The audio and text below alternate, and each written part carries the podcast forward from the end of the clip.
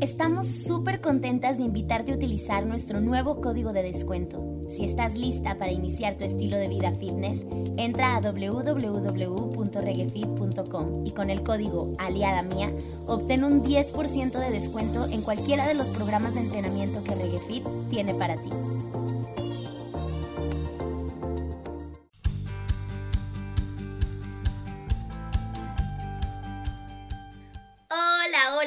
Hola. Bienvenidos una vez más a este su podcast favorito, Aliada Mía. Oigan, estoy bien contenta y bien emocionada porque mes nuevo, tema nuevo, muchas conversaciones nuevas, invitados nuevos y cosas bien interesantes. Y este mes no podíamos dejar de lado el tema más importante que es el Día del Niño, la infancia, los niños, estas cositas preciosas y a veces también hartantes que tenemos en nuestras vidas. Entonces, vamos a platicar un montón sobre la infancia, sobre los niños, vamos a traerles muchos temas muy divertidos y muy interesantes y muy variados, digamos así. Entonces, hoy traigo a una invitada súper especial que aparte la quiero un montón porque es de mis mejores amigas y, y de verdad es alguien muy especial e importante en mi vida y nos va a hablar de un tema súper, súper, súper interesante. Entonces ya, me estoy muriendo de ganas por hablar al respecto. Vamos a ello. El capítulo de hoy es Detrás de cámaras con Ale Aguirre. Hola amiga. Uh, hola, estoy muy feliz de estar aquí con ustedes el día de hoy. Uh, nosotras también estamos bien contentas de que estés aquí. Mira, mira, mira Ale. Aquí siempre empezamos con el pie derecho. Entonces, lo que queremos es que cada quien se pueda presentar en sus propias palabras y que nos expliquen quiénes son. Así que lo primero que queremos saber es, ¿quién es Ale? ¿Quién es Ale? Ay, ok. Yo creo que Ale es una mujer apasionada, una soñadora, una artista, eh, una, pues más que nada amante del arte y que creo que su cosa favorita en el mundo son los niños, justamente. Entonces, creo que diste en el clavo en invitarme con este tema eh, y vamos a dejarlo por ahí. Creo que eh, el arte para mí lo es todo, es a lo que me dedico, es lo que, lo que predico, lo que amo y lo que creo que puede llegar a cambiar el mundo. Entonces, creo que por ahí lindo! Sí, a mí también. Siempre eh, aquí, microanécdota. Ale y yo nos conocimos en la facultad, estudiamos la licenciatura en artes escénicas las dos juntas.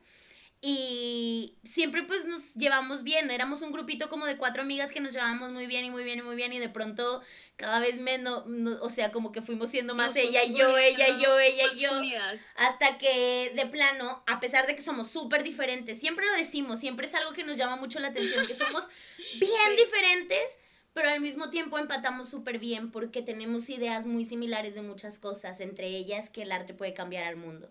Entonces, claro. eh, eso es lo que más nos ha unido de todo y por eso también cuando dije Día del Niño, claro, mi amiga aquí tiene que estar presente. Entonces tenemos muchos temas de los cuales hablar. A mí me gustaría que empezáramos con algo que es un poco más reciente para luego irnos poco a poco al pasado.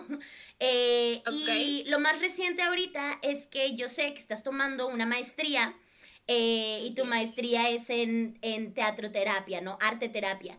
Y entonces, arte terapia. Entonces a mí me gustaría que nos platicaras así como a grandes rasgos, de dónde nace esta idea de tomar esta maestría, dónde la estás tomando, de qué se trata, qué es lo que más te ha gustado, como una especie de resumen así grandecito de qué onda con eso. Bueno, creo que coincidimos mucho en este tema y lo hemos platicado muchas veces, pero definitivamente creo que esta maestría la tengo en mente desde que entré a la carrera, ¿no? Uno de mis objetivos de estudiar arte teatral era yo poder ayudar a los niños a vivir lo que yo viví. ¿Por qué? Porque yo era una niña que traía mis temas, traía mis inseguridades y justamente gracias al arte fue que salí adelante. Y muchas de las cosas por las que estoy orgullosa el día de hoy de quién soy es gracias a todo lo que viví por medio del arte, ¿no? El subirme a los escenarios, el quitarme los miedos, el poder cantar, el poder desahogarme por medio de la música, porque yo empecé cantando todo fue gracias a eso. Entonces, eh, yo quería ver eh, eh, ese tipo de cosas en, en, los niños, porque para mí funcionó, entonces era como mi predicar, ¿no? Entonces primero empezamos por la licenciatura en arte teatral y luego se me abrieron los ojos cuando escuché algo acerca de esto, porque otra de las cosas que, que yo podría llegar a haber estudiado era justamente psicología. Entonces, ¿por qué? Porque mi, mi, mi, mi mi tema o lo que yo quería hacer era poder dejar huella o poder ayudar a la gente a vivir de una manera más bonita y, más en paz. No tanto como ahorita, o sea, creo que esta evolución ha sido muy interesante porque tenía esta, como este objetivo como de más chica, pero ahorita es como un lema súper especial a raíz de todo lo que hemos vivido de la pandemia, de todo lo que he aprendido eh, ahorita ya mis 25 años, este, pero se ha ido como engrandeciendo todo este tema y todo este como objetivo que traigo de vida. Y la arteterapia ha sido, uff, no, lo tengo salí de la carrera y yo ya estaba investigando, investigando. Ahorita aquí en México no es tan sonado, pero en España es súper, súper importante. Tuvo su momento de crecimiento y ahorita, por ejemplo, en todos los hospitales hay mínimo un arte terapeuta. ¿En qué consiste la arte terapia? En acompañarnos a poder llevar ciertos dolores o ciertas cosas como en los temas de la terapia psicológica, pero juntan eh, la teoría de la psicología y la teoría del arte para poder hacer más ameno el viaje para cualquier persona. Un terapeuta lo que hace es acompañar a alguien para poder llevar ciertos, eh, ciertos viajes de introspección, o sea, conocernos nosotros mismos, el viajar dentro de nosotros, el abrir cofres que a lo mejor van a ser un poco dolorosos, que a lo mejor va a ser así como que algo complicado eh, el, el, el volver a inmiscuirnos en ellos pero muy, muy interesante, ¿no? Porque entonces vas a poder sanar ciertas cosas y el arte terapeuta lo que hace es acompañar el viaje, poder ayudarlos a, tener un ambiente sano, un ambiente protegido, en donde tú llegas y sabes cómo darle introducción a la persona, cómo ayudarlo a descubrir hasta dónde quiere llegar y cómo cerrar también, porque muchas veces no hablamos de eso, a veces... Eh, como artistas abrimos muchos cofres o abrimos muchas cosas que las personas no tienen idea que se abrieron y no los cerramos. Y el problema es ese, donde no cierras, siempre hay una secuela que, que, viene a entrar al cofre. Entonces la idea es como hacerlo en un lugar seguro, ¿no? Este, y es justamente eh, ahorita en lo que estoy, estoy súper feliz, estoy muy emocionada, siento que es como mi lugar perfecto de la mezcla de las dos cosas que a mí me encantan. Entonces sí estoy muy, muy contenta. ¡Qué padre! Oye, Ale, ¿Y tú, ¿Y tú recuerdas cuál fue el momento en el que dijiste, ay, el arte? Estoy por herramienta. Creo, creo que no lo, no lo articulé como arte. En, en su momento yo como niña era el cantar, ¿no? Porque yo empecé cantando. O sea, yo desde los dos años ves mis videos de niña y yo todo el tiempo estoy cantando. Yo el micrófono. Inclusive tengo ciertos videos donde estoy yo inventándome letras y haciendo canciones eh, diferentes porque pues mi primera canción la compuse a los nueve años sin saber que estaba componiendo una canción. Realmente yo lo hice como un juego, ¿no? O sea, fue porque yo no le había comprado ni había hecho nada a mi mamá para el Día de la Madre. Y entonces estaban hablando todos mis compañeritos, en, eh, estaba en quinto de primaria, y estaban hablando del Día de la Madre y ya sabes, las maestras hablando del Día de la Madre y todo así, y yo, yo no le hice nada a mi mamá.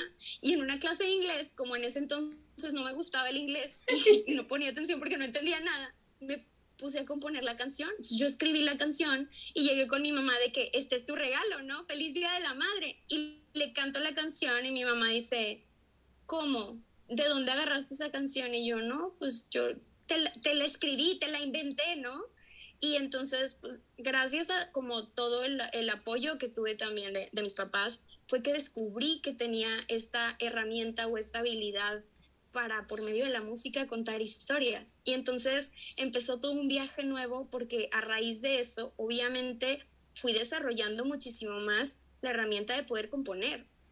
Y yo no compongo... Eh, este, tocando el piano, tocando algún instrumento, porque nunca me quise dar el tiempo de aprender pero sí hago la melodía y grabo las canciones, o sea, grabo la, la, melodía, la canto, haz de cuenta, y escribo la letra.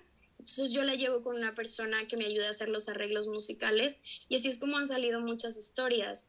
Y me acuerdo que justamente ese año, en las vacaciones de, pues estaba, te digo, estaba en quinto de primaria, de quinto a sexto, las vacaciones largas que teníamos, yo siempre he sido muy desvelada y en mi casa todos somos así, entonces todas las madrugadas eran de componer tres, cuatro canciones. Podrían ser canciones que nunca salen a la luz, pero tengo mi carpeta con un chorro de canciones. Hubo algunas que retomé para ciertos proyectos, obviamente las, las estructuré, las acomodé. Hubo otras que, que quedaron como eso y pues después de eso fue era como una terapia, ¿no? Tenía una relación y escribía una canción, inclusive amigas que me contaban de sus historias y yo las hacía canciones y y, así fue como poco a poco fui desarrollando la habilidad un poquito más. Pero fue justamente el momento en el que yo decía, cantar es mi cosa favorita en el mundo. Cuando canto puedo ser yo.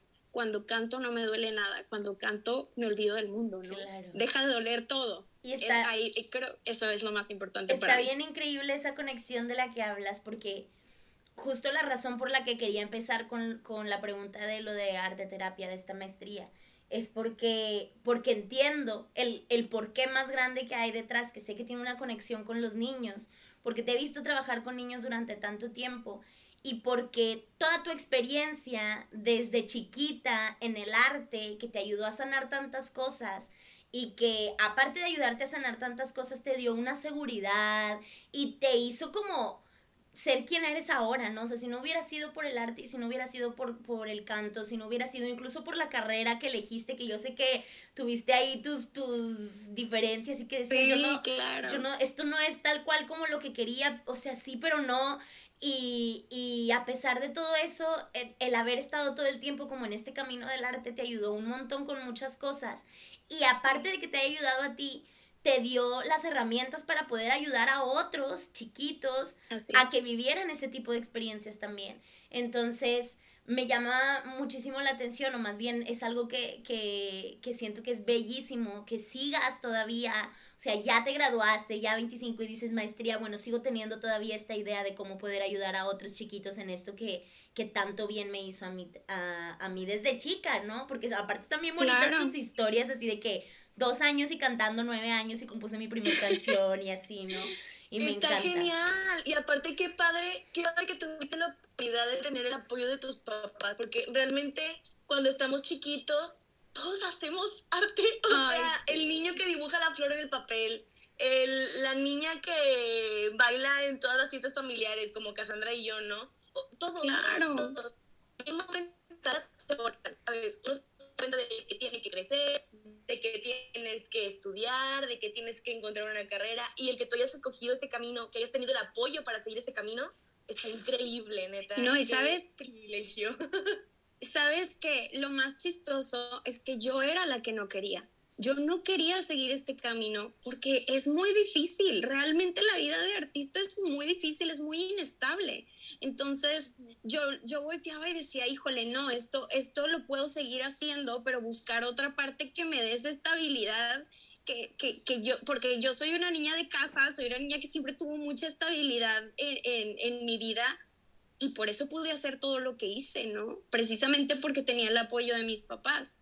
Y ellos fueron los que me incitaron a, no, haz lo que amas hacer, esto te apasiona, eres buena en eso, hazlo o sea, te estamos apoyando, hazlo y, aquí estamos detrás de ti y sinceramente, ay, me van a dar, voy a llorar, pero es, es, uno de los puntos que más defiendo. Cada vez que yo tengo la oportunidad de hablar con, con papás de unos niños soñadores y que los están apoyando, se los agradezco por ellos y les digo, no, no tienen idea de lo que sus hijos les van a agradecer cuando crezcan, porque yo lo hago, o sea, yo, yo veo la diferencia de, de, alguien que a lo mejor no tuvo esa oportunidad y también a mis mismos alumnos cuando llegué a tener la oportunidad y que todavía tengo la oportunidad de, de poder este, tener algunas clases con ellos o lo que sea, siempre les digo, agradezcan en el alma que sus papás los están apoyando porque no tienen una idea de todos los niños que darían todo porque sus papás entendieran lo que es tener esta chispa de, enamorarte del arte que sinceramente yo creo que el arte debería de ser para todos. Que, que algo que decías ahorita tú también, Karim, se me hace bien, bien esencial. El que todos los niños hacemos arte y nos van cortando las alas poco a poco con la realidad. Entonces, el nunca perder esta conexión con el arte, creo que es lo, lo, mágico, ¿no? Y es lo que realmente puede hacer el cambio en el mundo, aunque no lo creamos muchas veces. Y aunque digamos, es que no, es demasiado abrumador, o sea, son demasiadas las cosas que pasan, ahorita una pandemia, o sea, son demasiadas las cosas que pueden suceder, sí, pero el arte, eh, tener ese contacto con el arte es lo que realmente nos genera esta paz en medio del caos, porque tenemos un lugar donde podemos desahogar, donde podemos desahogar toda esta, eh, este sentimiento abrumador, ¿no? Claro, claro, y que a veces eso incluso lo encontramos, ay, ya me voy a poner, Ale y yo siempre tenemos de repente nuestras platitas super deep, porque siempre llegamos a un punto en donde digo, a o sea, sí, pero a ver, espérame, espérame, entonces, por ejemplo, ahorita lo primero que, que me, que, que fue como, ay, tiempo, ah, ¿qué es arte? Ya saben, mi cabeza loca, porque es como, bueno, todos hacemos arte entre comillas, ¿no? Desde que estamos chiquitos o así, o como crecemos, ¿no? Porque también pues se requiere de trabajo y una técnica y aprender y saber qué es lo que estás haciendo para hacerlo. Pero luego me rectifiqué a mí misma y dije, bueno, pero es que no todos pueden ser creadores pero los consumidores de arte también están teniendo una terapia a través de eso, ¿no? En el momento en el que voy y me siento a ver una obra de teatro y salgo llorando porque me empaticé como nunca había empatizado con alguien, en el momento en el que me siento y leo un libro y termino de leer el libro y digo, no, ya entendí todo y esto me ayudó, o me siento y escribo una carta, una carta que no necesariamente va a, salir y ser una novela o un diario que no lo voy a publicar y no será eh, arte, pero, pero estoy practicando... Eh, una como una disciplina, digamos, es una especie de disciplina artística que me está ayudando, que me está, que me está llevando a lugares distintos, que me está eh, como apoyando un poco en el camino de lo que sea que quiera hacer en mi vida y que también me está ayudando a conocerme a mí mismo, que eso también es súper importante. Y aquí está bien padre, quiero entrar a otro tema porque una de las razones... A ver, sí, dale, dale antes de que vayas al otro tema, quiero especificar que justamente este siempre ha sido como un dilema de Cassandra y mío, porque pues yo me voy más por este lado de terapéutico del arte, de que los niños se desahoguen y de que la gente en general se desahogue por medio del arte. Y ella realmente el arte lo ve como una disciplina eh, que lleva mucho tiempo y mucha preparación con mucha técnica. Y en eso tiene toda la razón. Y justamente ya en mi maestría tengo un nombre específico para lo que yo me refiero y es Art Burt. Burt creo que se pronuncia así, pero es Art B-R-U-T para que si quieren buscarlo lo busquen, pero es justamente este tipo de arte que sale del alma, que no tiene ningún tipo de influencia técnica, ni histórica, ni nada de nada educativo, o sea, que solo salió y La traducción literaria, aunque se escuche muy feo, sería arte bruto, literal, o sea, ah, es como, pum, o sea, va, aquí está, ¿no? No tengo ni idea de lo que estoy haciendo, no me preguntes, pero aquí está, sobres, ¿no? O sea... Y es, y es, ajá, este rollo de... se refiere como a puro. Sí, ajá, claro, o sea. Claro. Está, sí, ya, perdón, pero sigue con tu otro tema. Está bien interesante este tema. Ay, ya, a lo mejor nos clavamos un poquito, pero es que a mis alumnos, yo soy maestra de dibujo y pintura. Y justo a mis alumnos les enseño, les enseño ambas partes, ¿sabes? Tengo unos días en los que hablamos de desbloqueo creativo y es solo dibujar y lo que salga, ¿no? Hay otros días que hablamos de imitación, entonces, ah, mire, es, mira, esto es el patrón, estos son los patrones, esta técnica es así, esta técnica es esa, pero está todo equilibrado, ¿no? Está técnica y está el arte bruto, como le llamamos ahora, ¿no? Entonces está súper interesante este tema. Sí, está muy bueno. Y me encanta también porque realmente creo que todos los docentes de arte deberían de tener estas dos partes bien seguras y deberían de tenerlas súper a flor de piel, porque son los que les estamos enseñando a los niños y los estamos o limitando, cortando las alas o dejarlos volar. Entonces, eh, se me hace bien importante ese tema y más porque por algo, y esto siempre lo repito, por algo el arte es obligatoria en la educación, por este tipo de cosas, porque es justo lo que les va a ayudar a los niños a crecer creando, imaginando, y entonces el mundo no va a ser monótono y no va a ser igual siempre, y siempre va a haber alguien que va a sacar una idea nueva y va a sacar una corriente nueva, o sea, van a sacar como cosas diferentes, ¿no? Que son las que nos van a llevar a la evolución y, y muchas otras cosas más que, que supongo que después podremos hablar del tema. ya sé. Tanto y que Cassandra pueda no, el otro tema. No, está bien, está perfecto. De hecho, o sea, yo creo que después, cuando termines tu maestría, te volveremos a invitar para llevarnos aquí horas de estar platicando solo sobre el arte, porque también la verdad es que a Karim y yo pues también nos fascina y todo el tiempo queremos estar hablando de arte y entonces pues aquí nos podemos quedar mil años. Y seguiremos hablando de arte, seguirá aquí surgiendo, estoy segura. Pero sí me gustaría que empezáramos a hablar un poco sobre cómo el, eh, esta diferencia, porque ahí va, ¿no? Otras de nuestras mil pláticas, ¿no? O sea, por ejemplo, yo nunca hubiese considerado jamás que, que la conducción fuera parte del arte, ¿no? Por ejemplo. Y yo sé que esos fueron de tus inicios más fuertes, aparte de la música y el canto, que es lo más fuerte de todo. Eh, el entrar a, eh, a, la onda de la conducción, de la televisión, eh, de los programas de televisión, que tampoco es ni serie ni película ni ta, ta, ta, sino como un programa de televisión como tal.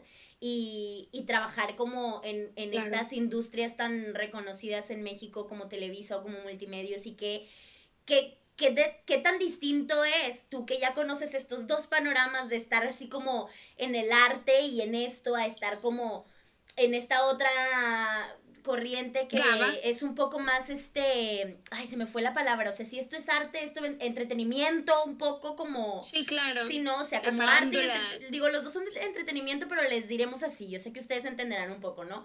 Como la cosa más artística o la onda más de entretenimiento. Entonces, sí me gustaría que nos contaras un poco sobre esas experiencias, de cómo fue que iniciaste, quién te dijo, de dónde te hablaron, tú sola, cómo fue esa primera experiencia, pararte en un, en un set por primera vez como una niña, con otros niños, o sea, cómo era trabajar en ese ambiente.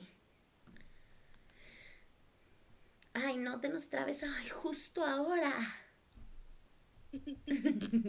Esperemos a que vuelva, Ale. Ah, Listo.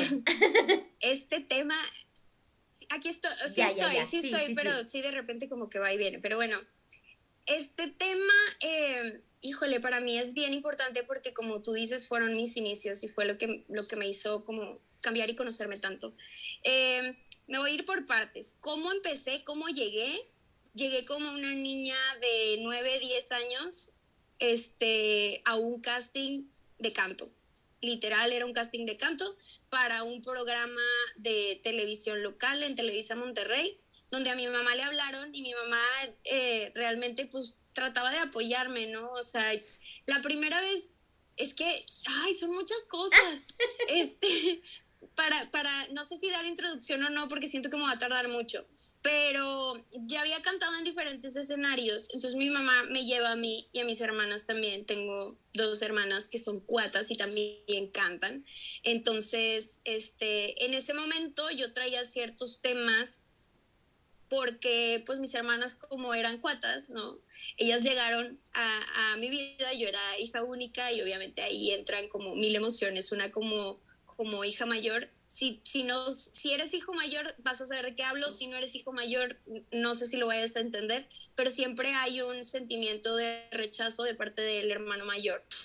Este, cuando llega un, nuevo hermano, ¿no? Porque es el chiquito, porque es el consentido, porque está acostumbrado a la atención, etc. Y, en mi caso, pues fueron dos y ocupar Ajá, y se ocupaba muchísima atención porque aparte nacieron siete mesinas, entonces necesitaban de mucha atención porque estaban delicadas. Entonces fue mucho el, el, el, cambio para mí. Y la manera en la que mi mamá encontró que me ayudaba a, hacer, a sentirme mejor era cuando yo cantaba, ¿no? Entonces llegan mis hermanas también queriendo cantar y ahí hubo como cierto conflicto. Pero ahí vamos las tres al casting. Eh, en este caso, yo les puedo decir abiertamente que en ese casting ya después el, el jurado, que después hicieron nuestros amigos y demás, si nos dicen es que en el casting no sabíamos si íbamos a pasar a Ale o no. Iban a pasar las cuatas porque eran dos niñas iguales que cantaban lindo, que tenían chispa, que bailaban y cantaban. Pero Ale cantó una canción que todo mundo canta. Yo en ese momento canté la canción del Titanic, que, que para mi mamá a los 10 años cantar la canción del wow.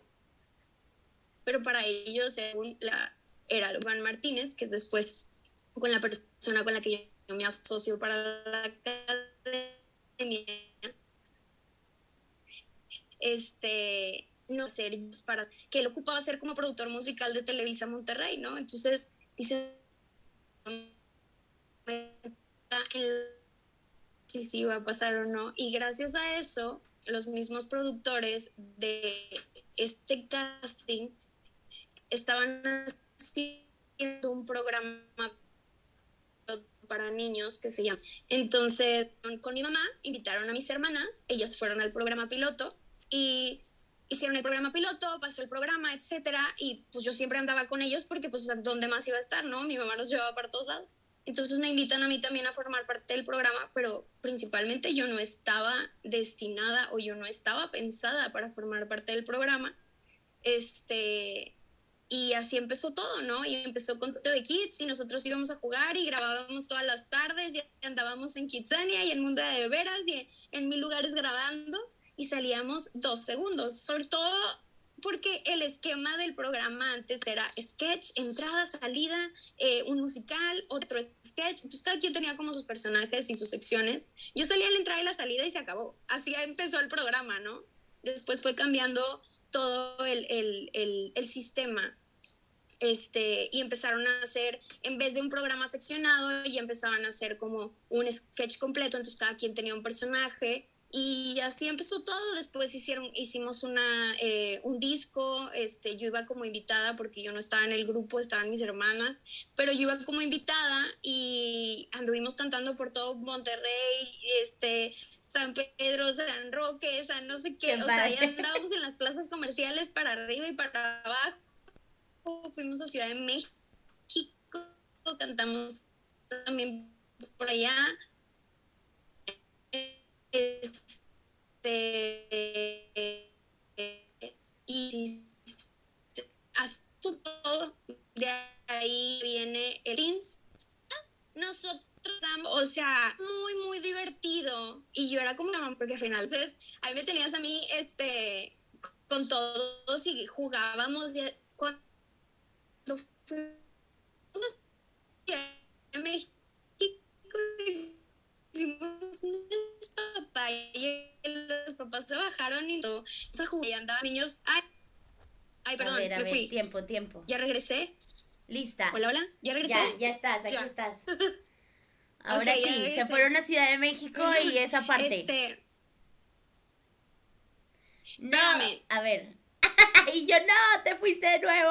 A ver, listo, ahí es que me están marcando. Ahí Ah, con razón. está. Ok, este. Me fui a Ciudad de México. Nos fuimos a. Allá. A ver, Sí, sí, sí, te escuchas bien. ahí. A ver, a ver, ahí está.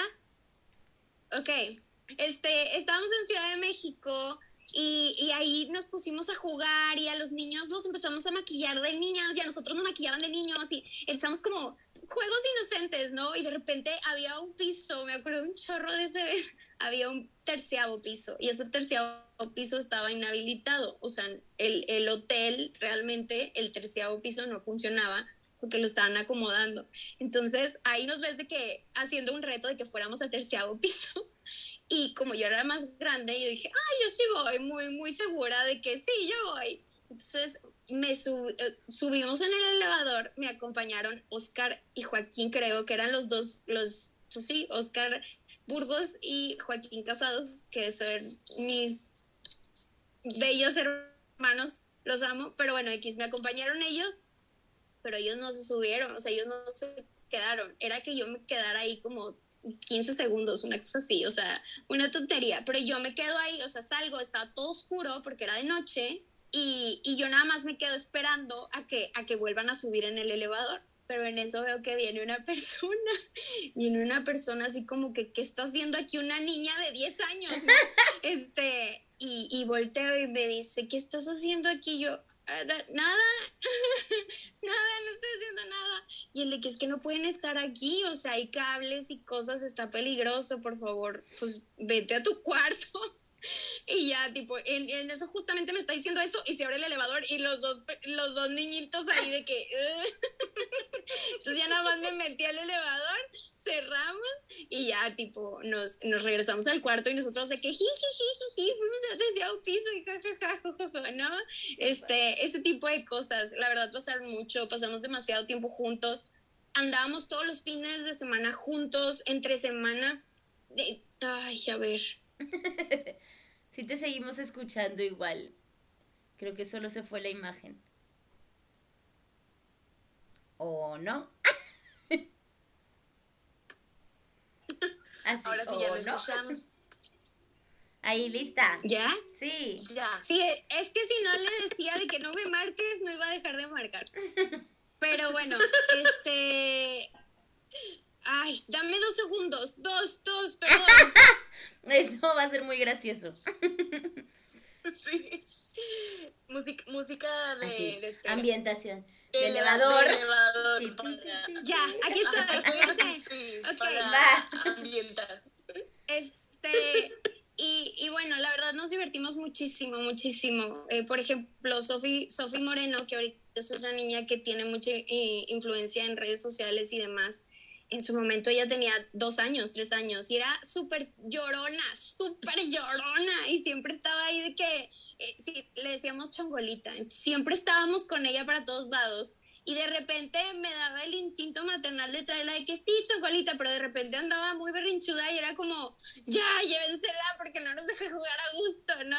Pero pues siempre andaba con ella, ¿no? Y la verdad es que yo puedo decir que fueron de mis épocas más felices del mundo. Yo viví eh, inmiscuida en eso, que también puedo hablar acerca de todos los sacrificios que hubo detrás, ¿no? Porque pues yo era una niña, pero fueron como siete años, entonces toda mi secundaria yo la pasé ahí, yo la pasé en grabaciones, yo la pasé en, en ensayos, en, este, en estar de arriba para abajo. Entonces, pues yo no viví tanto la etapa de que si eres dama de 15, que si esto, que si lo otro. Sí iba a 15 años, porque pues eran en las noches. Me llevaba siempre a Oscar conmigo o a los casados, pero muchas amigas que me llegaron a decir de que, oye, ¿quieres ser dama? Hoy no puedo, ¿sabes? No tengo, no tengo tiempo. O, o, las fiestas o lo que sea, pero ahorita yo lo veo como una bendición. Sinceramente, para mí no lo cambio por nada, para mí fue lo máximo y me, me enseñó también a andar así, o sea, a vivir así, y si no, ahí lo inventas, y si no lo buscas y sacas adelante las cosas, un programa en vivo te abre el panorama total, que también era lo que hablaba, ¿no? De, de la conducción. Claro, claro, que como parte es súper distinto, este, y después, igual al ratito nos vamos adentrando más a eso, pero cuando ya a mí ya le nos tocó, pues no nos tocó, ya cuando decidimos las dos, ya fue más por decisión que dijimos las dos, ¿sabes que Vamos a trabajar juntas y vamos a hacer una balanza y vámonos así como de la mano. Este, fue, fue muchísimo aprender también de, de todas estas cosas que para mí no tenían sentido y que, y que para mí era como, ay, Ale, y que Ale estaba así de que es que esto es así o es así, o sea, no hay de otra, ¿no? Y nosotros así como, bueno, es que, ok, está bien, ¿no? Y éramos un grupo de cuatro tratando de empezar una compañía recién graduados, súper alucinados, y entonces era eso, o sea, era de que, pues, ¿qué quieres? ¿Tener dos personas sentadas en, en las butacas? ¿Qué quieres? ¿Tener a los papás nada más aplaudiéndole a los niños? Tenemos que ponernos a vender, ¿no? Y si vamos a vender, tenemos que sacar la publicidad con tantos meses antes y no es nada más una, un póster, ¿no? La foto de cada niño y hay que hacer esto, hay que hacer el otro. Y yo así de que a mí, a, mí déjame hacer mi arte y que llegue la gente, ¿no? Y Ale así de que así no funcionan las cosas. Fíjate qué interesante porque yo me acuerdo, bueno, yo, yo conocí el teatro por la Facultad de Comunicación. Yo estudié Ciencias de la Comunicación y había un taller. Entonces yo entré y ahí fue como conocí el teatro, ¿no? Y me acuerdo que pues sí existía todo un trabajo detrás, ¿no? Y para nosotros lo increíble era organizar el evento y conseguir el teatro y conseguir micrófonos, patrocinios y esto y el otro. Y era como, lo, y ahora está bien increíble como saber que hubo un tiempo en que hablábamos, ¿no? En, aquí en este taller y decíamos, porque a nosotros nuestras obras siempre se nos llenaban un chorro. Bastante, bastante. En el, en el teatro universitario tuvimos la oportunidad de tener hasta más audiencia de la permitida. O sea, estuvo increíble, ¿no? Y hablábamos mucho de cómo de pronto, pues yo conociendo a Cassandra y yendo tanto a las obras que ella hacía, yo les decía, es que no se les no se les llenan o no no hay tanta gente y hasta se me hace triste, no es como están bien estamos de todo este trabajo, ¿no? Publicitario, este de patrocinios, y, un montón de cosas, un montón de cosas más allá, o sea, es ahí donde la unión de la comunicación y el arte hace como el match y que siempre, siempre han sido nuestras, nuestras pláticas, ¿no? o sea, fue mucho ceder también un poco de ambas, porque luego venía esta parte mía de, de decirle a Ale de que, bueno, pero ahorita que estamos haciendo el teatro comercial, musical y así bien padre, pero pues es que es, ahí es como esta cosa como bien complicada que luego las dos siempre, siempre terminábamos en donde mismo, ¿no? Que decíamos esta cosa de que, ah, a ver, ¿qué es lo que vamos a hacer, no? Yo creo que cuando recién empezábamos a leer, de que vamos a hacer un musical super Disney y vamos a hacer de que, claro, ajá, pero Ale, aparte es de que sí, hablemos de temas importantes, pero hay que buscar que todo sea maravilloso y así. Y yo no, hay que decir las cosas crueles y hacerlos llorar y que sepan que la vida es fea y así, ¿no? De que ya le no. y entonces siempre estábamos como en esta contraparte. Ahí entra el arte y lo que vende, ¿sabes? Ya cuando claro. uno de publicitario. Y eso también, también, Karime, ahí entra el que pues el, punto de vista que yo tengo del arte es vamos a sanar, vamos a hacer que la gente se sienta mejor, vamos a hacer que la gente se sienta eh, que está drenando algo y que Sandra es un no, que se den cuenta que lo están regando y que estamos mal en el mundo. y, yo, ya, la gente sabe que estamos mal, queremos entonces, un poco más. Está increíble porque era una balanza maravillosa y las cosas que logramos fue este, ok, ni tú ni yo, hagámonos aquí, ¿no? sí, medio. Creo que justo la última obra que sacamos, porque aparte cabe recalcar que es que nuestros actores eran niños, entonces trabajábamos con puros niños, niños y adolescentes, adolescentes, te estoy hablando de 15 años, o sea, entonces, o menos. Y fue lo máximo. Ajá, sí, y, y, y sí, claro que hablamos de temas fuertes y hablamos de todos los temas que queríamos hablar, pero le metimos la chispa romántica y Disney Sosa al, a toda la, la performance y quedó muy bien y quedó muy lindo. Y así entre las dos hemos tenido así como nuestros agarrones entre comillas, porque nunca nos peleamos, pero agarrones de que, a ver, Ale, no, Cassandra, y no sé qué, y entonces como empezar a entrar en esa cosa. Y algo que para mí también siempre ha marcado muchísimo es cómo marcábamos los ensayos, por ejemplo. Yo, yo, nunca de chiquita decía que iba a ser maestra, al contrario, Karim me lo sabe. Yo siempre decía, yo maestra, no hombre, qué hueva. andar aguantando huercos. me tocaba mucho eso. Claro, de que andar aguantando huercos, yo, ¿para qué? Si no quiero tener hijos, que me voy a meter en un salón con tantos huercos, no hombre, fúchila, ¿no? Y por azares del destino, del destino terminé trabajando con niños y sigo siendo maestra hasta la fecha. Y me gusta mucho y lo disfruto mucho y quiero un chorro a los huercos y me fascinan. Pero, eh por ejemplo, cuando empezamos con Mosaico, yo tenía...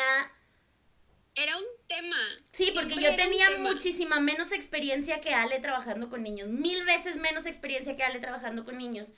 Y yo venía de un entrenamiento de danza, o sea, de que yo inicié en el arte con, con la danza y de haber tenido a maestros súper exigentes y rígidos, incluyendo a mi mamá de danza. Y luego entrar a la, a la Facultad de Artes Escénicas, que ahí, por ejemplo, Ale era un poco más libre y así como de repente no entro, de repente no voy, esto sí me gusta, esto no me gusta, esto ta, ta, ta. Y yo era de que aquí, así, todo me desgasto, me voy a desmayar, de que no he comido nada en todo el día y así, ¿no? Y entonces eran como dos polos opuestos. Sí, ella vivía ahí. ¿Qué pasa? Que cuando entramos a Mosaico... Y yo le llevaba de comer.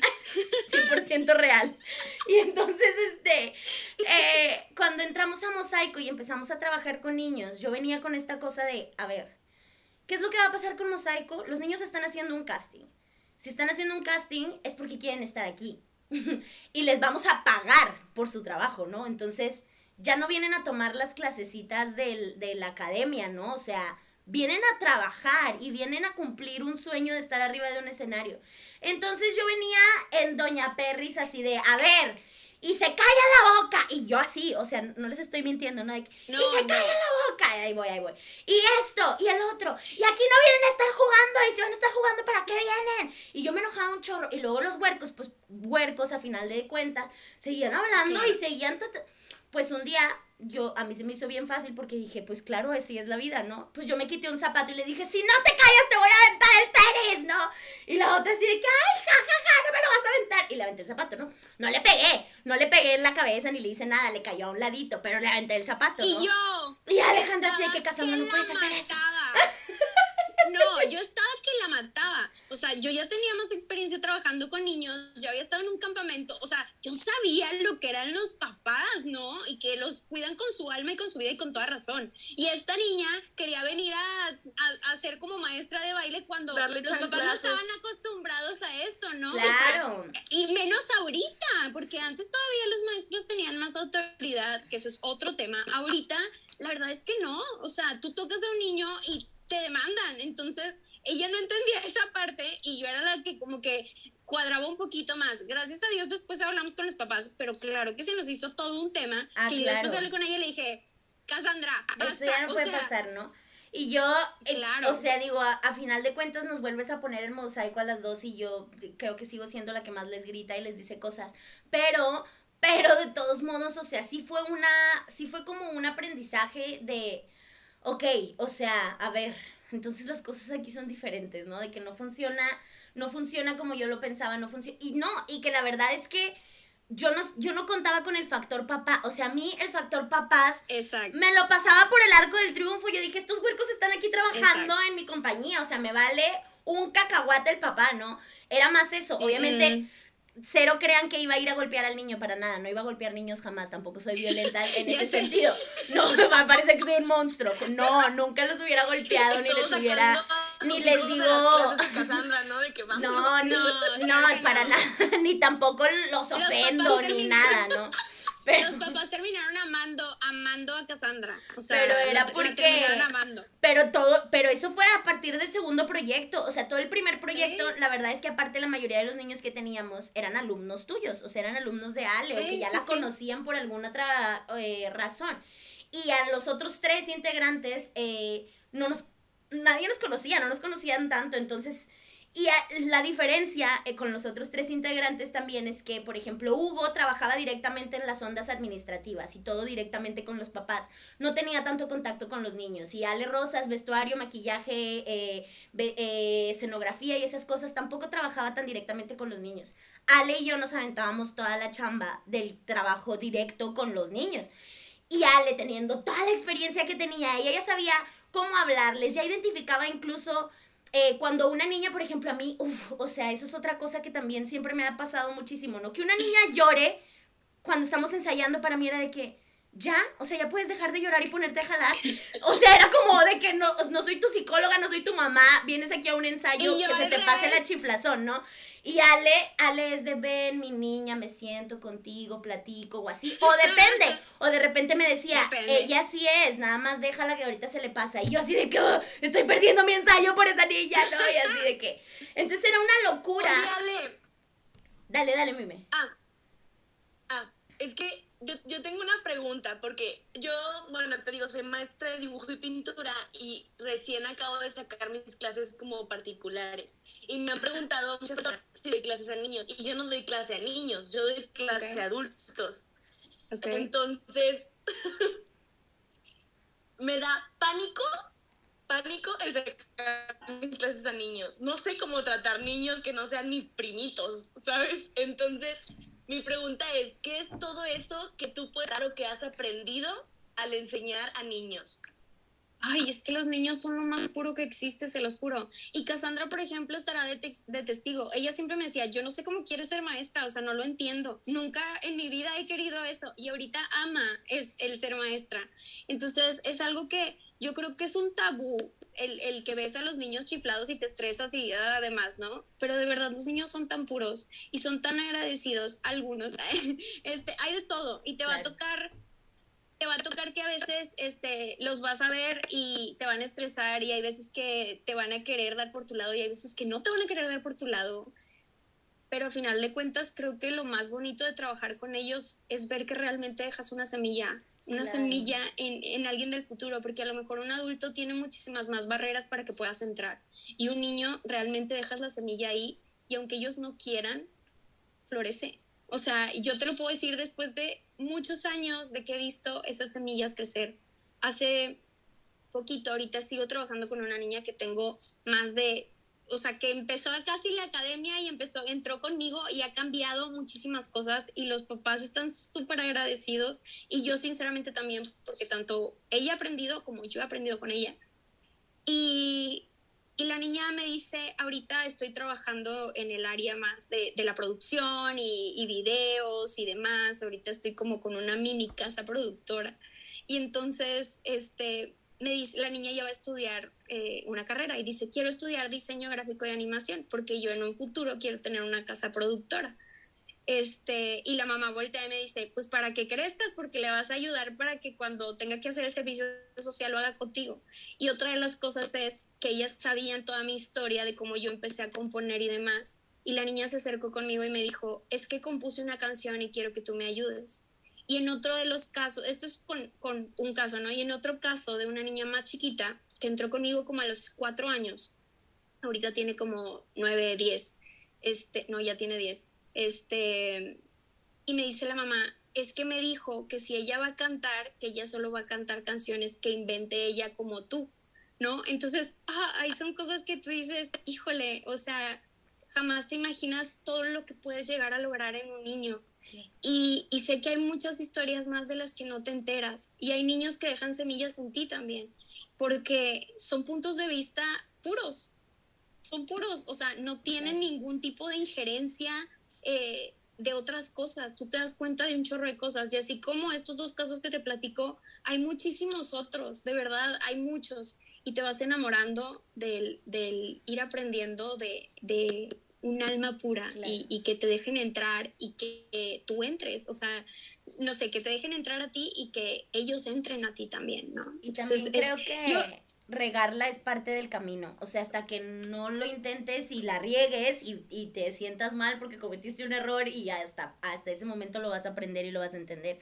Porque es, es como esas cosas, o sea, también para mí el trabajo con el niño lo más delicado eran los papás, o sea, en realidad los niños aprendiendo todo te aguantan, todo te escuchan, todo te esto, todo te lo otro, todo lo entienden mejor y todo. Y a veces los papás, que también me costó un chorro, pero al final hay que entenderlo, que al final para los papás su niño es su todo. Entonces lo sobreprotegen, aunque a veces no parezca o a veces sí, o unos más o unos menos, pues es su tesorito, ¿no? O sea, es su completamente todo. Entonces, cualquier cosa que cualquier persona haga que crean que lo va a afectar de cualquier manera, pues no lo van a permitir. No, están, y aparte te están confiando lo más preciado que tienen. O sea, ah, yo ahí, por ejemplo, en, el tema de, del amor de un padre a sus hijos, se me hace súper importante y súper fuerte y súper grande. Este, pero, pero en pocas palabras yo te diría, atrévete, creo que trabajar con niños es de las cosas más increíbles que existen, este, porque creo que tienes muchísima más oportunidad de generar un cambio a futuro, que a lo mejor tú no vas a ver, pero lo vas a, lo vas a hacer, ¿no? Eso está bien interesante porque justo cuando dar clases a adultos, bueno, yo nunca he dado clases a niños, siempre he dado clases a adultos. Y es bien difícil, doy clases en la Facultad de Salud Pública y Nutrición. Entonces es difícil porque de repente si no entran, no quieren, si no quieren, no entran, o si quieren hacer lo que tenemos que hacer, pues no lo hacen, y no, es muy difícil eso que dices de entrar, ¿no? Pero también rescato un chorro esto de que pues al final les estás como regresando un poco las alas que les cortaron en algún momento que hablábamos antes, ¿no? De cómo las alas y está bien chido. Y sí pensé como, hasta que, me pregun hasta que me preguntaron por las clases para niños, dije, ay, ¿por qué no doy clases para niños también, no? Pero sí es un tema que me asusta. O sea, genuinamente es como, ¿cómo trata un niño que no sea tu familia, que no esté ahí su papá, no? Y ahí, por ejemplo, otro tema también bien importante que también deberías tomar en cuenta es que realmente tú cuando estás dando clases a adultos, ya depende totalmente del adulto o, de, o del adolescente, bueno, no del adolescente, pero del joven, no se cuenta, o sea, ya llega una edad en la que ellos deciden y ellos saben si entran, si no entran, si tienen dinero o no tienen dinero para pagar o lo que sea, ¿no? Pero el niño no depende de él. Puede haber un niño que tenga muchísimas ganas de aprender y que lo dé todo, pero la mamá no tiene tiempo de llevarlo y tú estás con las manos atadas y no puedes avanzar con el niño porque la mamá no lo puede llevar, porque la mamá tiene otras cosas y a veces es porque no le da la prioridad, a veces es porque no se puede y punto, no se puede, ¿no? O, este, no muchas veces es culpa de Claro, y también hay veces que la mamá te lo quiere llevar a fuerza y, el, niño no, quiere. y no te deja entrar. Claro, y no te deja entrar. Entonces, hay muchos más temas eh, eh, en cuanto a los niños, sí sé, hay muchos más temas porque ya hay dos personas involucradas, a veces tres, a veces más, nunca sabes. Hay muchos temas, eh, digo, hay muchos tipos de, de, de, de, casos, pero sí, este, este, este, este es otro de los, de los temas a tratar, ¿no? Cuando estás tú trabajando con un niño, hay muchos terceros que influyen en, en lo que tú vas a hacer y a veces no puedes lograr lo que quieres, pero todo lo que digas podrá ser usado en tu contra o a tu favor. o sea, es, eh, los niños son, los niños más que nada son una esponjita, o sea, es, eh, imagínalo así, o sea, son una esponjita pura y están absorbiendo todo lo que pueden, porque llega un punto en el que ya ponen una barrera y absorben solo lo que quieren, solo a quienes permiten, ¿no? Eh, los niños son un poquito más, se dan más esta oportunidad, ¿no? antes de desconfiar, confían. Y el adulto antes de confiar, desconfía, ¿no? Exacto. Entonces, creo que ahí es la diferencia. Hay muchos puntos que son a favor cuando trabajas con gente grande y muchos puntos a favor también cuando trabajas con gente chica y viceversa. Sí. Y también yo creo que, que la formalidad, o sea, bueno, por ejemplo, a mí sí me pasa ahorita que si doy clases a gente que, que ya me dice es que yo me quiero dedicar al arte, o sea, yo, yo quiero ser actriz, yo quiero hacer esto con mi vida, es así lo quieres, vamos a tomárnoslo en serio entonces, ¿no? Pero la verdad es que el niño tampoco, o sea, si va a llegar a decirte, quiero ser actriz, pero le vas a decir a la niña de 10 años, pues entonces estudia Stanislavski, ¿no? Porque pues que la niña de 10 años no sabe ni qué quiere, ¿no? Claro que no. Pero entonces, si trabajar con niños sí creo que te da esta, esta apertura a a jugar, a ser más sensible, a irte a las bases del arte que tiene que ver con divertirte, con explotar la creatividad, con estas cosas. O sea, yo le doy clases a los niños. Ayudarlos a volar. Sí, sí, cuando yo le doy clases a niños, yo salgo de la clase feliz, ¿no? O sea, así literal flipando, de que, ¡uh! De que, qué emoción, porque te estás reviviendo esas cosas, ¿no? A diferencia de otros, o sea, tenemos una niña, por ejemplo, que tuvimos en, en, en Mosaico, que era alumna de Ale, sí me siguió hablando después y me dice, ¿sabes qué? Es que ah, yo sí quiero estudiar artes escénicas, ¿no? O sea, yo creo que yo sí quiero ser actriz y yo... Ten cuidado con lo que estás diciendo porque yo me lo voy a tomar muy en serio. porque yo me lo voy a tomar muy en serio, ¿no? Y entonces todo el tiempo se aparece broma. Eh, obviamente no me está pagando por eso, pero yo cada tanto le vuelvo a mandar un mensaje de que, ¿qué onda? ¿Cómo vas? Este, ya investigaste sobre la carrera, ¿quieres ir? Ya la conociste, ya te metiste a la página, ya viste esto. Mira, va a estar esta obra en línea, mira no sé qué, mira ta ta ta porque es como un, si te lo quieres tomar en serio, vamos, ¿no? O sea, venga con todo. Y ahí es la diferencia, por ejemplo, a mí también alumnas mías me han dicho que es que quiero ver si estudio eso y yo, eh, piénsalo bien, mira, hay muchas cosas que pueden suceder, de que mira esto, mira lo otro, o sea, yo sí soy un poquito más de, de que sepan que no es un camino nada fácil. Y para Cassandra es muy emocionante que quieran entrar a ese mundo. Y para mí es como un, wow, tranquila, o sea, todas estas herramientas que has ajá, de que todas estas herramientas que has adquirido te van a servir para la vida. Pero todo esto también, si tú realmente lo vas a tomar como tu objetivo de vida, como si va a ser tu vocación tal cual, vas a batallar mucho y vas a ser señalada y la gente te va a voltear a ver y se va a reír de ti y, o sea, va a haber muchas, muchas eh, contras que si no estás totalmente segura, te van a afectar un chorro. Claro. Y, y va a haber muchas tambaleadas, o sea, ¿por qué? Porque de repente yo te puedo decir ahorita a mis 25 años, a mí de repente me pesa el, el, lado de la estabilidad económica, ¿no? Porque si tú te vas por el lado que todo mundo se va, una empresa va creciendo y demás, luego ya tienes una estabilidad económica, pero a mi edad yo te puedo decir que tengo desde los 10 años trabajando mucho y me encanta, no, no, no es algo que, que diga, ching, ¿por qué? No, me encanta, soy feliz de arriba abajo pero no tengo una estabilidad económica como a mí me gustaría. Y veo amigas que a lo mejor no trabajaron desde tan chiquitas y vivieron la vida loca, su antojo y demás, luego se estabilizaron y ahorita están estables económicamente, pero yo decidí tomar este camino y es algo que no todo el mundo te dice, ¿no? Entonces yo sí, a esa edad dices, sí, me la viento, no pasa nada, pero ya que estás más grande, te va pesando ese tipo de cosas si no estás completamente segura, ¿no? Son ese tipo de detalles las, las, las diferencias en cuanto a cómo tomamos las cosas. Claro. Y, y, y, es importante saberlas, ¿no? Sí, es todo un tema, oye, wow, estoy bien, ay, yo estoy bien clavada con esto, es que al final es lo que está bien lindo y que es un, eh, yo creo que es la razón más grande por la cual Ale y yo conectamos tanto y nos volvimos tan buenas amigas porque encontramos estas cosas que compartíamos de formas de pensar, de decir, claro que el arte puede cambiar el mundo. Cada quien tiene su manera distinta de ver cómo el arte puede cambiar el mundo. Exacto. Pero las dos coincidimos en que lo puede cambiar, ¿no? Y las dos amamos a los niños y lo demostramos de maneras diferentes pero las dos estamos como ahí, ¿no? Entonces, y poco a poco ese tipo de cosas nos fueron uniendo y nos fueron haciendo así como súper unidas y, y, y, siempre seguimos empatando en un montón de proyectos y en un montón de cosas. Y siempre que la veo que saca un nuevo proyecto y que está haciendo algo nuevo, es de que, ¡ay, qué padre! Y viceversa. Exacto, entonces siempre estamos ahí y eso está muy cool.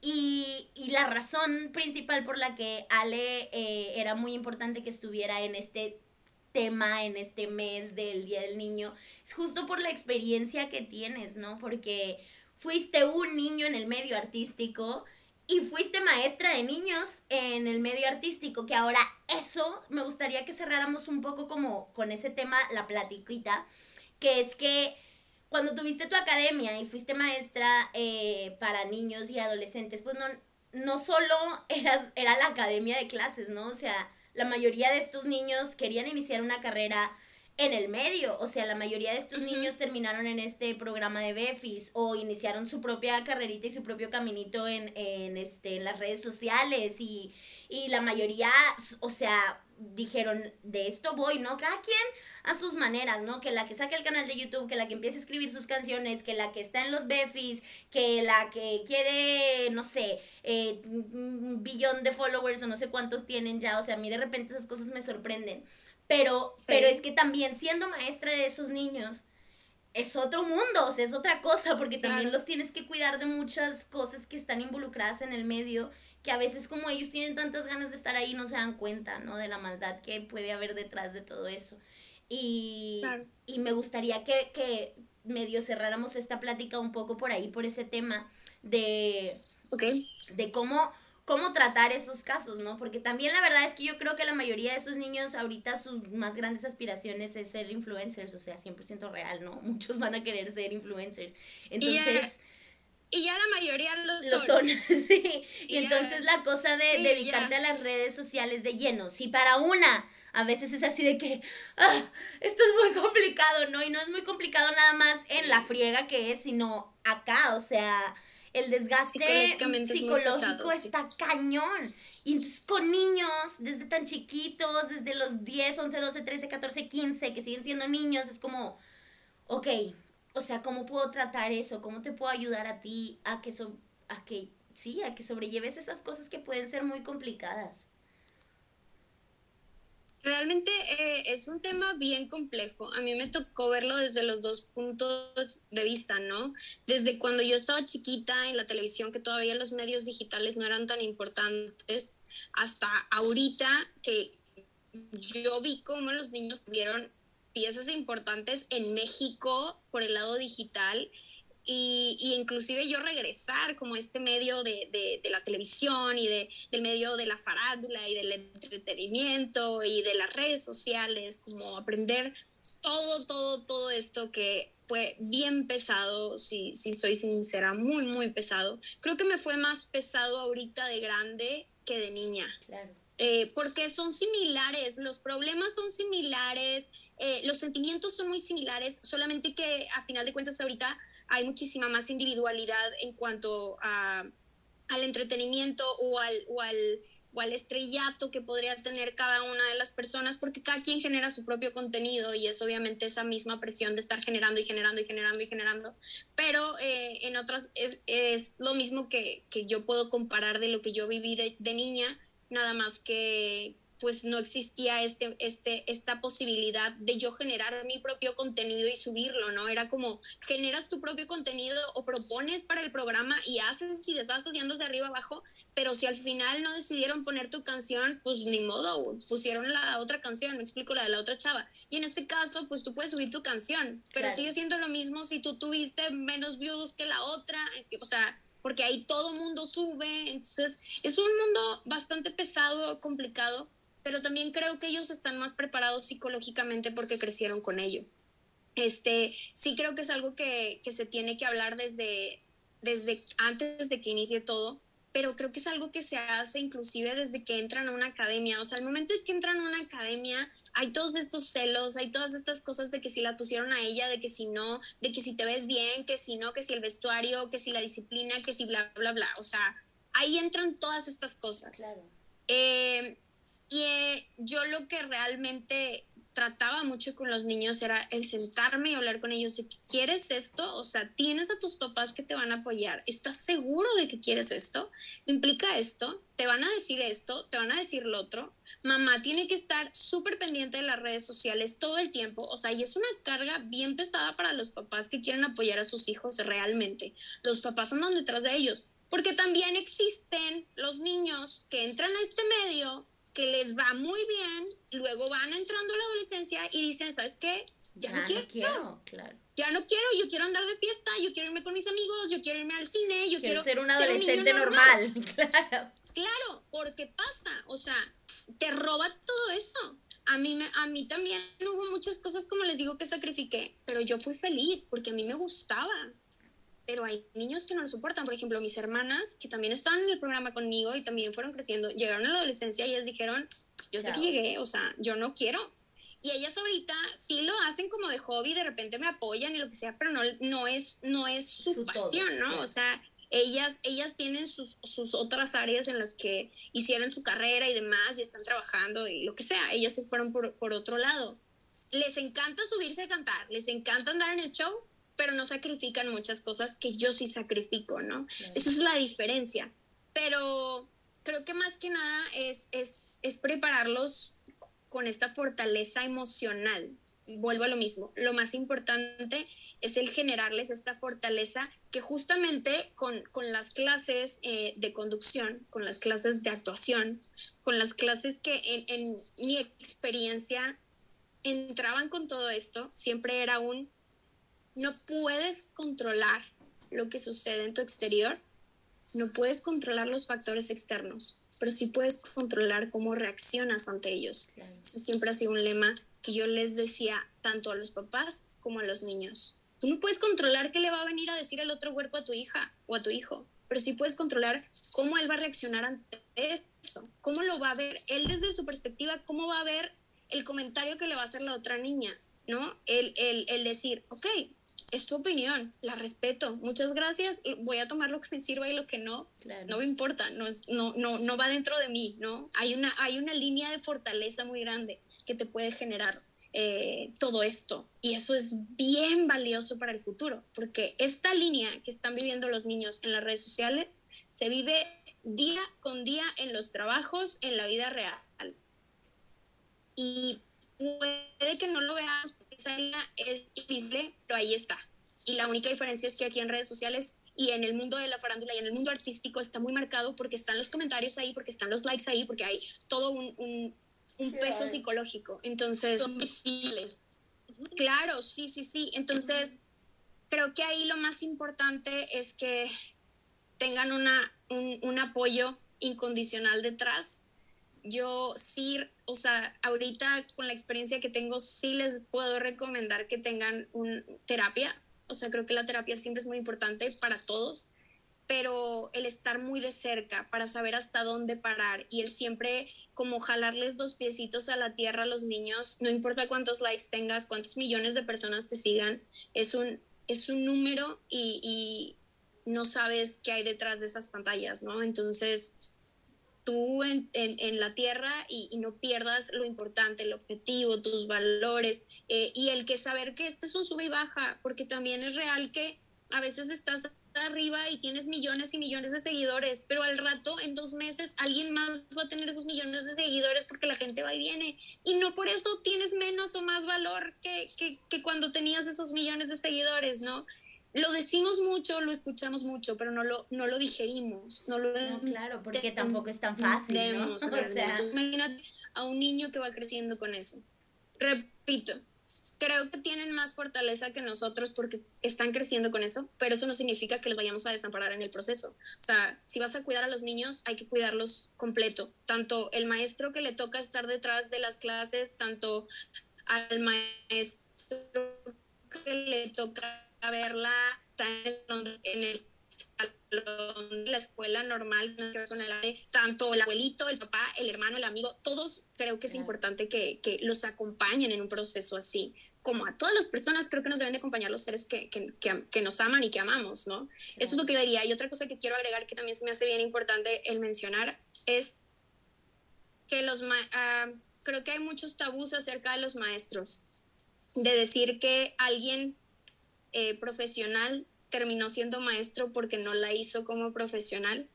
Es un tema que quiero tocar y realmente yo puedo decir que yo decidí ser maestra porque creo que son los doctores del alma, son los doctores del futuro, porque son los que se encargan de educar y de cuidar a los niños para un futuro. Entonces, yo, yo aplaudo a los maestros con vocación y yo decidí ser maestra porque creo que es mágico. Entonces, solo quería agregar eso porque sí hay mucho tabú ante los maestros y creo que es importante reconocerles el trabajo que hacen. Claro, a todos. Qué bonito, darle. Oye, también también recalcar mucho esto que dices acerca de la salud mental. Creo que llega un momento siempre en nuestros capítulos en el que nos damos cuenta que pues la salud mental es muy importante, ¿no? Y justo Em, esto de, de generar este acompañamiento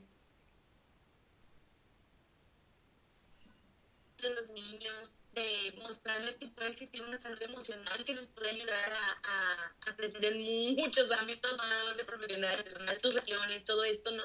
Este, y como esto de que, pues sí, pues vienen más fuertes y más acostumbrados a todas estas redes, ¿no? Y a todos estos movimientos que TikTok, yo todavía no le entiendo a TikTok ni a los reels de Instagram. Entonces, es bien increíble cómo vienen a, como muy vivos en, ese, en esos aspectos, pero al mismo tiempo el seguir cuidando la salud mental de nuestros chiquitos, nuestras generaciones es importante.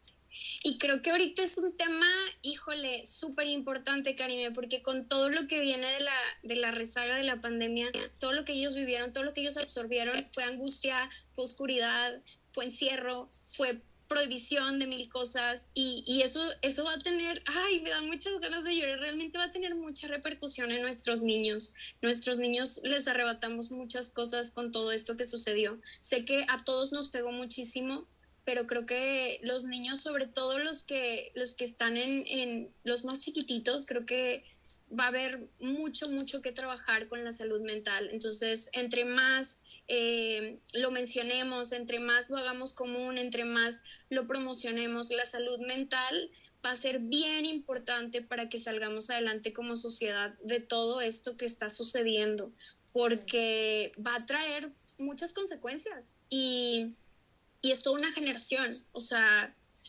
realmente creo que, que sí es bien, bien eh, importante el que le empecemos a dar esa importancia porque así como hay tabú con ciertas cosas, también con esto hay tabú para la gente grande. Creo que hay muchos psicólogos, em, hay de todo, o sea, es que los psicólogos hay buenos, hay malos, hay gente que ha quedado mal, hay gente que ha quedado bien, entonces, pues si no te funciona uno, busca otro, ¿no? Porque a cada quien le van a funcionar cosas diferentes. Ahí tenemos total libertad de decir, ¿sabes qué? Aquí no me funcionó, voy, voy a buscar otra persona, pero búscalo, o sea, busca esta ayuda psicológica. Por eso también el arte terapia, por, por, por lo mismo, o sea, creo que es otra manera de lograr sanar o de lograr sacar todas estas cosas. Y así como arte terapia, como el psicólogo en general, hay muchas otras maneras de buscar esta salud mental. Entonces, que cada quien la busque como le funcione.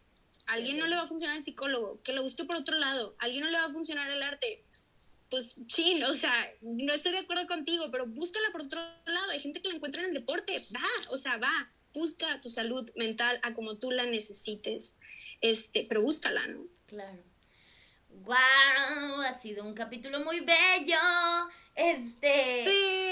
Yo creo que, que solo para hacer como el resumen y la conclusión que tratamos así como de hacerlo todo el tiempo, eh, pues estamos de acuerdo en que por algo estamos celebrando estos próximos capítulos a los niños, al Día del Niño, porque creo que todos podemos estar de acuerdo en que los niños es lo más importante que hay en este mundo, porque nosotros nos vamos a morir, nos vamos a ir, y nuestros papás y nuestros abuelos y quien les siga, y al final los que van a quedar siempre van a ser los niños. Y, y de los niños depende, depende, y de los niños depende. cómo va a ser la sociedad en un futuro, cómo va a ser el mundo en un futuro, etcétera, etcétera, etcétera. Entonces, en, este... en, ellos podemos, en ellos podemos plantar las semillas de lo que nosotros hicimos mal para que ellos no, no cometan los mismos errores. Claro.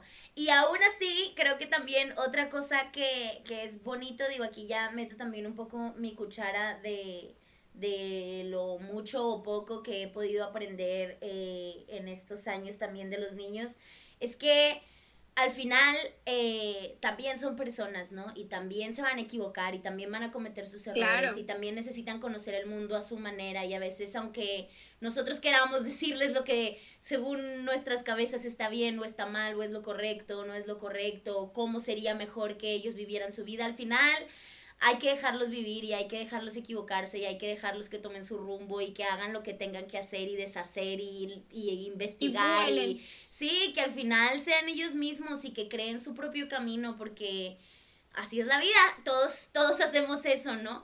Eh, yo creo, eh, me gustaría, digo, ahorita te vamos a hacer tres preguntitas que son como las preguntas eh, que siempre hacemos a nuestros invitados pero voy a meter mi cuchara y antes de, esas tres preguntas me gustaría hacerte una pregunta que es un poco como más personal porque le he estado platicando últimamente eh, mucho con Baudi también, que es que hace unos días o hace unas semanas ya eh, yo estaba muy, muy metida en mi clase de teatro explicándoles a los niños cosas y así, ¿no? Y les puse un ejercicio eh, para que se aprendieran un monólogo. Y el monólogo que les puse a aprenderse es un monólogo de Charles Chaplin de la película del dictador. Entonces, ¿qué es lo que pasa? Que ellos obviamente no sabían quién era Charles Chaplin y ya más o menos les expliqué. Son niños chiquitos, entonces les explico muy burdamente. Claro. Y, y entonces la cosa es que dentro de mi explicación les digo, claro, y esta película pues está basada en Hitler porque sí saben quién es Hitler, ¿verdad? No son niños tan chiquitos, ¿ok? No le estaba diciendo a un niño de 6 años quién era Hitler. O sea, son niños de los 11 a los 13, creo, de entre 11 y 13 años. Y yo, muy lógica de que pues en primaria, secundaria te enseñan historia del mundo, ¿no? Pues al parecer no. Entonces la mayoría no sabía quién era Hitler. Uno o dos sabían porque el papá les había dicho, ¿no? Y la mayoría no sabía y yo... Y yo, ok, bueno, pues Hitler fue una persona muy mala y más o menos así como muy burdamente a grandes rasgos les expliqué y les dije, y esta película, este gran actor eh, se viste de este personaje para voltear la moneda y en lugar de decir un, eh, un, monólogo de mucho odio y todo lo que promovía este señor, él voltea la moneda y da este, este monólogo tan hermoso donde habla sobre ser buenos humanos y de, y de apoyarnos unos con otros y de amarnos y disfrutar la vida y bla, bla, bla, bla, bla, ¿no?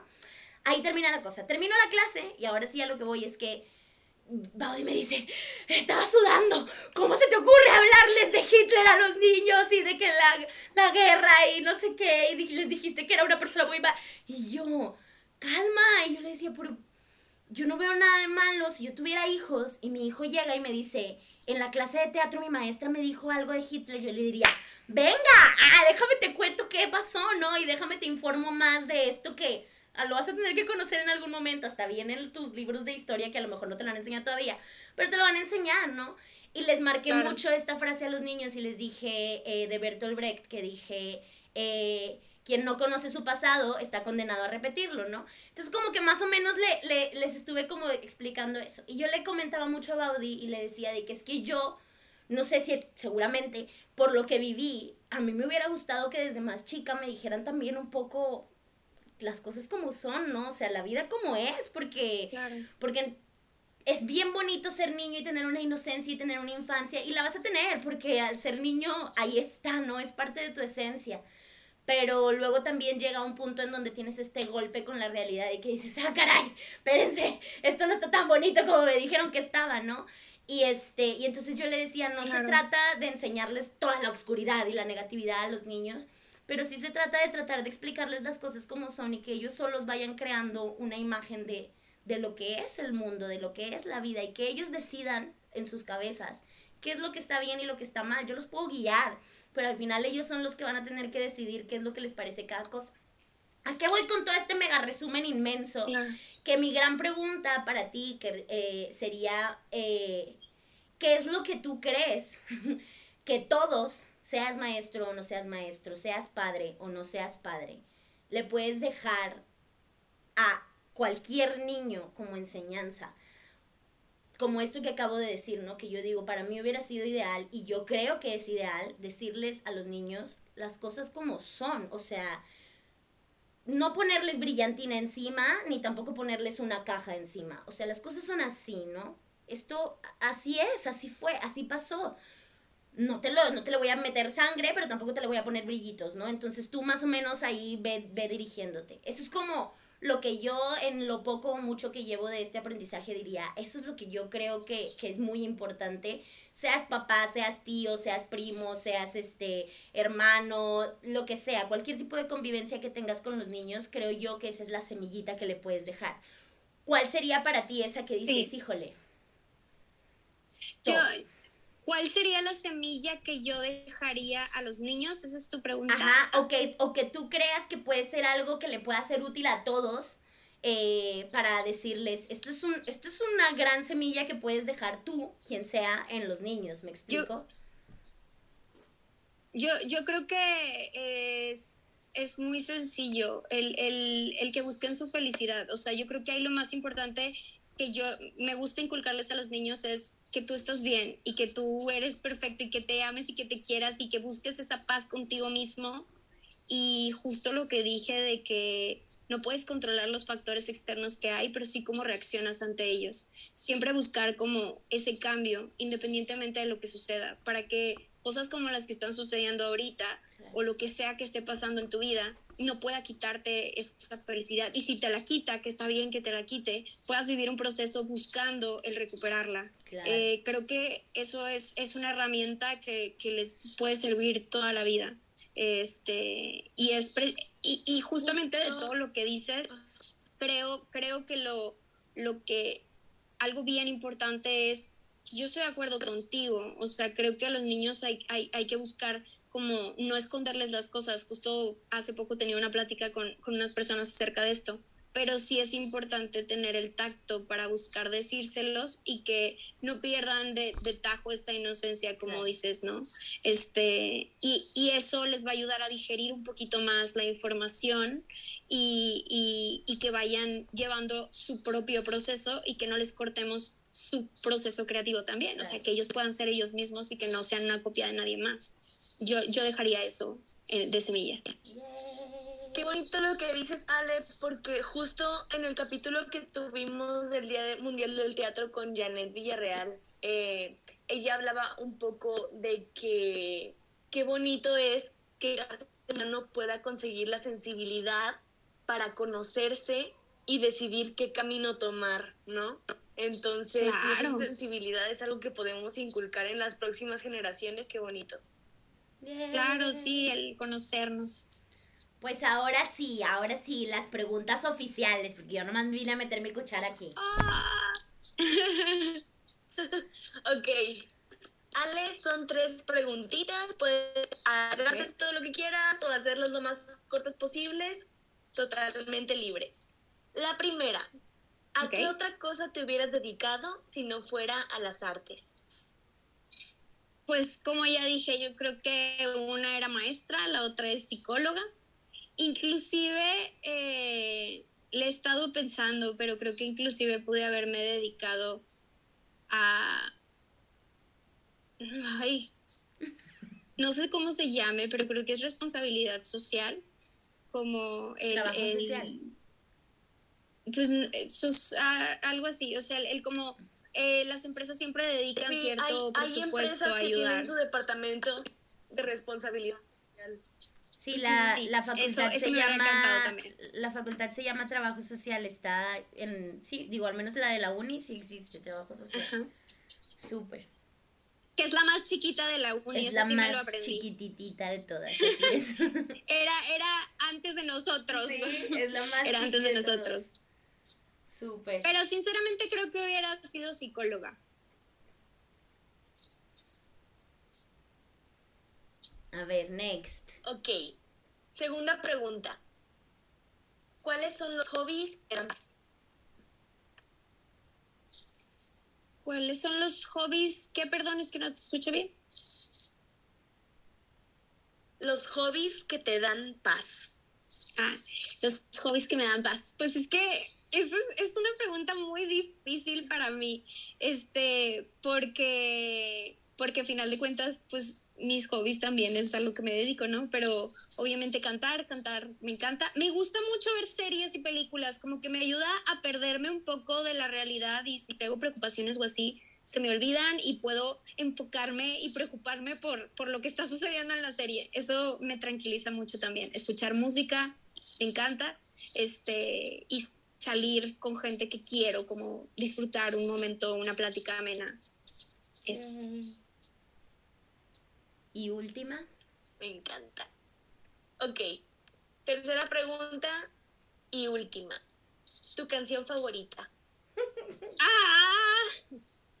Este, es que amo la música y tengo rachas. Yo creo que, yo creo que tengo muchas canciones favoritas. O sea, te digo, creo que depende de, del momento que esté pasando, de lo que esté sintiendo y son rachitas. Eh, por ejemplo, en secundaria traía la de Big Girls Don't Cry y la escuchaba 24/7, no les puedo explicar. También en su momento escuché mucho la de eh, una de Justin Bieber, Down to Earth se llamaba. That Should Be Me también me gustaba mucho. Este, no sé, tengo como muchas.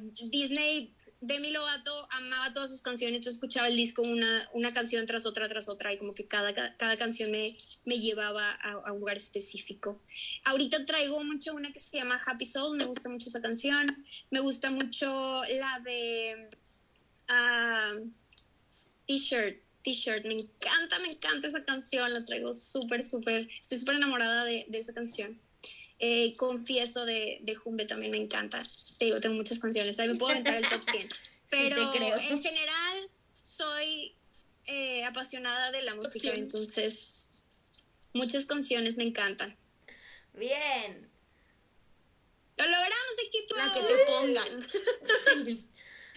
Oigan, muchas gracias por invitarme. Creo que hablamos de temas súper importantes y, hablamos de cosas que a mí me apasionan mucho. Entonces, ay, sorry si, si, me, si me extendí mucho y por mis broncas de internet también. No, hombre, pero disfruté bastante, bastante la plática. Lo bueno de esta segunda temporada es que ya no tenemos límite de tiempo. Ay, muchas gracias a ti, Ale.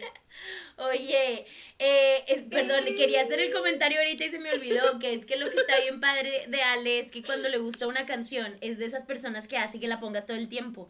Yo me acuerdo que hacía fiesta y es de que pon mi canción y yo de que Ale, ya la escuchamos tres veces, ponla otra vez y de que así, o sea, pero literal y yo así de que Alejandra, espérate, de que ya la escuchamos 80 veces, así. Ese sale. Sí, bueno, si yo tengo una canción favorita, toda mi familia se aprende la canción, porque pues obviamente la escucho todo el tiempo, una tras otra, tras otra, tras otra. Así es, así soy. Pues muy bien, Ale. Siempre llegamos a este momento que es el más difícil de Aliada Mía, que es donde nos tenemos que despedir, cortar la plática y llegar a su final. Pero no nos queremos ir sin que nos dejes tus redes sociales, en donde te pueden contactar, donde te pueden seguir, todos los un millones de trabajos que tienes y proyectos.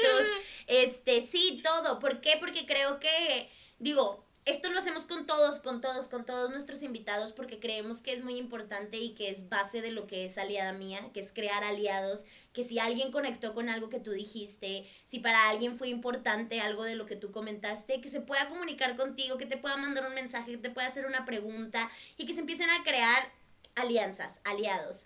Entonces, este, sobre todo en tu caso, me gustaría muchísimo porque creo que hablamos de muchos temas que son muy importantes y que a lo mejor muchos papás están pasando por esos procesos o a lo mejor muchos niños quieren entrar a esos procesos y van a poder encontrar una guía en ti. Entonces, me gustaría un montón que dejes todas tus redes sociales y todos los lugares donde se puedan comunicar contigo. Claro, con mucho gusto. Este, pues bueno, me pueden encontrar en Instagram como aleageoficial, Oficial, en TikTok como aleageoficial, Oficial, también aleageoficial.mx@gmail.com me pueden mandar ahí un correíto. Este, y pues bueno, ahí me pueden encontrar. Realmente eh, disfruto mucho, mucho lo que hago. Ahorita tenemos también con AG Producciones, ahí estamos haciendo producciones, estamos haciendo videos, estamos haciendo proyectos de cero, eh, estamos buscando el cumplir eh, sueños o hacer momentos inolvidables este, de lo que sea que, que, necesites para, para cumplir más cosas bonitas y hacer más mágico el mundo, aunque no te guste Disney, pero a mí sí. Este, pero pues sí, ahí, ahí, me pueden encontrar y ojalá que, que si traen alguna inquietud, si no saben cómo manejar algo y yo les puedo dar en algo, soy la más feliz, se los juro. Sí, y también sigan su música en Spotify y así. Sí, también en Spotify, es verdad. Aleaje, ahí también pueden encontrar algunas de mis canciones y en YouTube también, Aleaje Oficial. Bueno, Aleaje Oficial en todo, ¿de acuerdo? Ahí ponga, es más, métanse a Google mejor y pongan Aleaje para que les salgan un millón de cosas. Porque de aquí a que hagan la lista, este, no, pero de verdad, muchas gracias amiga, te admiro un montón, este, siempre lo he hecho, te quiero muchísimo y te admiro y admiro mucho tu trabajo y de verdad te deseo todo lo mejor hoy, siempre, para toda la vida y que sigas creciendo y que ayudes a muchos niños a seguir creciendo porque tienes un corazón inmenso. Gracias, yo también te admiro mucho. Gracias, Karime, me encantó conocerte. Ya sabía de ti, ya había visto cuadros tuyos, pero no, no tenía la oportunidad de haberte visto. Entonces fue, fue un placer, un placer acompañarlas. Las que, te quiero mucho. A ti también te quiero, Karime. Este, y, y pues bueno, felicidades por este proyecto, me encantó. Pues bueno, amigos. Recuerden que pueden seguirnos en nuestra cuenta de Instagram como arroba aliada.mía. Eh, ya, ya noté que tenemos un ligero desfase, pero bueno, ahí les quedó. Este, y... Desfase, sí. Y yo, porque hay un silencio tan grande, ah, ya entendí. Pero bueno, entonces el punto es que nos vemos todos los miércoles a las 4 de la tarde. Vienen próximos capítulos y seguimos hablando un poco del tema del Día del Niño con muchos invitados muy padres y muy especiales, así que no se los vayan a perder. No nos queda nada más que decirles chao. Bye.